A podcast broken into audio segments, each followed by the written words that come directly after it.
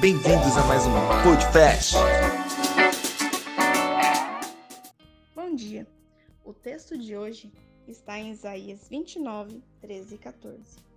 O Senhor disse: Visto que este povo se aproxima de mim, e com a sua boca e com seus lábios me honra, mas o seu coração está longe de mim, e o seu temor para comigo consiste só em mandamentos ensinados por homens, continuarei a fazer obra maravilhosa no meio deste povo.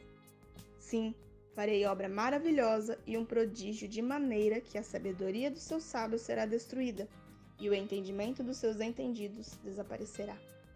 O tema de hoje é religiosidade, e é uma palavra que resume o que nós acabamos de ler. Muitas pessoas pensam que por estar há muito tempo dentro de uma igreja são melhores do que outras pessoas. Muitas pessoas pensam que por estarem em uma igreja são melhores do que quem não está. E a, acabam apontando o dedo, julgando a queda da, do irmão ou o pecado do irmão ou porque a pessoa faz algo que eu não concordo, a gente tem mania de apontar o dedo também.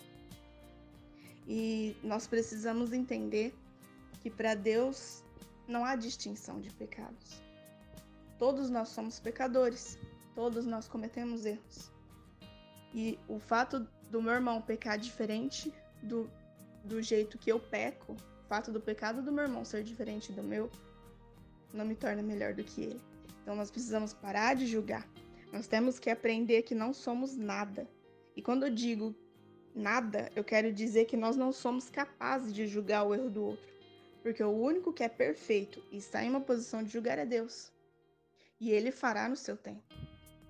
Mas nós não temos capacidade, nós não temos é, é, santidade, nós não somos santos, nós não somos perfeitos para apontar o dedo para as outras pessoas, nós não somos ninguém. Nós precisamos entender que Deus é quem vai julgar as pessoas.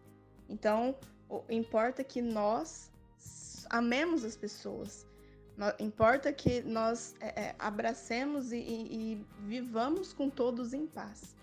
Não podemos apontar o dedo para ninguém, não podemos julgar ninguém, não podemos viver numa bolha de santidade achando que nós somos santos porque nós é, oramos todas as manhãs, que nós somos santos porque nós fazemos o nosso devocional todos os dias. Porque mesmo nós orando, mesmo nós fazendo o nosso, nós fazendo, mesmo quando nós fazemos o nosso devocional todos os dias, ainda assim não somos santificados o suficiente. Ainda assim não somos nada diante de Deus.